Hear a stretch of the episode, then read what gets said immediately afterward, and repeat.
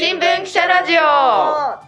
新聞記者が同僚記者に直撃する番組新聞記者ラジオ。パーソナリティの東京新聞社会部の中村真希です。そして、えー東京新聞社会部の奥野彩です。東京新聞人事部の小川です。この番組は記者が深掘り取材しているディープな話を聞こう。新聞には載らない記者の思いを知ろうという番組です。本日は長官ヌが行く2021年の東京がテーマです社会部の奥野彩記者に聞いていきたいと思います長官ヌはこの新聞記者ラジオのアイコンにもなっている東京新聞のキャラクターですね。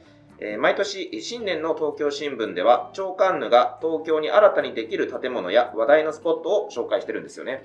はい、えー2021年は、まあ、新型コロナウイルス化と言われてますけど、まあ、明るい話題も控えていて、で、まあ、その話題のスポット5箇所を今回は紹介、えーします。えっと、一つ目が、もう早速行くんですけど、はい。一つ目が、大河ドラマ館が東京都北区にオープンするよという話です。えっと、今年、2021年の NHK 大河ドラマ、わかりますか？えー晴天につけ。晴天をつけかな？晴天 をつけのえー主人公が日本の資本主義の父と呼ばれている実業家の渋沢栄一さんなんですけども、この渋沢栄一さんのゆかりの地っていうのが、まあ、東京都北区でここに、えー2月、えー20日の一応予定で大河ドラマ館というのがオープンします。これ区立の北区立のその飛鳥山博物館というのがもともとあるんですけど、その中に、まあ、ドラマの放映期間に合わせて、えー衣装とか小道具とか、まあ、ドラマの世界観を味わえるような展示っていうのをするそうです。なるほなんかあなたの顔が渋沢王にっていう なんか独自のコンテンツもあるそうで。どあ、顔が？顔がだからなんかこうあ どういうあれなんだろう。っていうのもあるそうです。はい、顔顔はめ顔はめなのかな？フィルターなんですかね。あのーなんか今流行りのアプリとかで。かもしれない。今のところ、えー2020年今収録してる12月時点ではそこまでしか出てない。はい北区オリジナルコンテンツ。はい。あの公園のところですよね。そうです。あえっ、と渋沢さんの、まあ、晩年過ごしたのが北区の飛鳥山ででそこ今資料館もあります。でえっ、とあと渋沢栄一さんといえば2024年前半4年度前半に発行予定って言われている新1万円札の顔となる人で、ということもあるので、まあ、ドラ大河ドラマと、まあ、1万円札うん。と、まあ、この、えー機にこれを機にですねあの北区としてもこう PR していくみたいな感じですね。雰囲気がすごくいい場所ですよね。そうですね。春は桜が桜綺麗ですよね。はい、なのでぜひ足をお運びください。はい。で2つ目がですね、はい。えー東京駅前の再開発の部分なんですけど、あの東京駅前今再開発してるの皆さんご存知ですか？工事してますよね。してます？はい。はい。えびっくりしました。私そう、えっ、と2000ちょっと先なんですけど2027年度に、えー高さが390メートルに今予定されている日本一の超高層ビルのトーチタワーっていうのがそこにできる予定なんですね。で、えー2021年には、まあ、そのトーチタワーの向かいになるところに一足先に常盤橋タワーっていうのが、えー6月にオープンする予定です。これは、えー、と地上が38階で地下5階で、まあ、高さは、まあ、トーチタワーが日本一だとの390メートルですけど、まあ、ちょっと小さい212メートルなんですけど、うんまあ、一応高層ビル。でオフィスとかあとまあ飲食店ショップが入るフロアとかがあってあと,、えー、とちょっと珍しいのはあのー2021年の夏にはなんか錦鯉が泳ぐ池のある、まあ、浸水空間ちょっとしたなんかこう公園まで行かないですけどそういう緑があるような空間が整備されるそうです。トーチタワーってどういう字書くんですか？トーチタワーはねか、えっと英語です。英語のトーチ。ああのトーチ。要はそう。タイ松明松明みたいなそう。英語でトーチタワーだけど、まあ、カタカナで、えートーチタワーそのままでも大丈夫。はい、でここのその近くにはですね、あのー常盤橋っていう、はいまあ、古い石橋があるんですけどこれが2020年に復元工事が終わったばかりでその橋があるのが千代田区の常盤橋公園なんですけどこの整備工事が完了する春頃、えー、とその古い石橋も渡れるそあのようになるそうなんですね。うんってなるとその、まあ、東京駅って東京の玄関口ですけど、まあ、その新しいものと古いものが、まあ、一気に楽しめるようななんかスポットになりそうだという話題です。もう来年にはそのタワー。えー常盤橋タワー。常盤橋タワーが6来年というかだから今年ですよね。あ2021年そうです6月にはできます。はい、で常盤橋常盤橋も、えー、ともう復元工事は終わっているのであとは渡れるようになるのがもう少し先。ちなみにこの常盤橋タワーなんですけど、はい。タワーの方は常盤橋の番の下が皿っていう感じなんですよ。うんでも最古のあの最古のっていうか石橋の方は石なんですよね。字がちょっと違うんで。なるほどえそう石石橋の方は石常盤橋の番という字が下が皿じゃなくて石なんですよ石橋からはあなんか来てるらしいんですけど違う。はい。違いないようにはい。しないといけない。そうですね。で3つ目がですね、はい。話題のスポット3つ目が、えータレントの志村けんさん、まあえー、と2020年に新型コロナウイルスに感染されて亡くなってしまったわけなんですけど、その故郷のあの東村山市に銅像ができるという話ですね。えー、と地元のせ、えー、と東村山青年会議所のメンバーなどで、まあ、実行委員会が作られてでクラウドファンディングでうん。あの資金を募って、えー今現在2020年12月現在はあの今デザインを検討中らしいんですけどうんうん。2021年の、えーまだちょっと時期は未定なんですけど西武線の東村山駅の東口に銅像が等身大の銅像ができるそうです。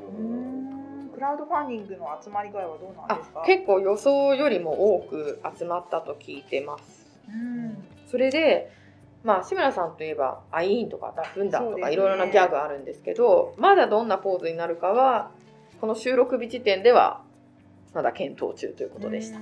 なのでどんなポーズの銅像が立ってるかは皆さんぜひやっぱり地元の人のこう思い入れは志村さんに対してはとても深ねいですよね。ね。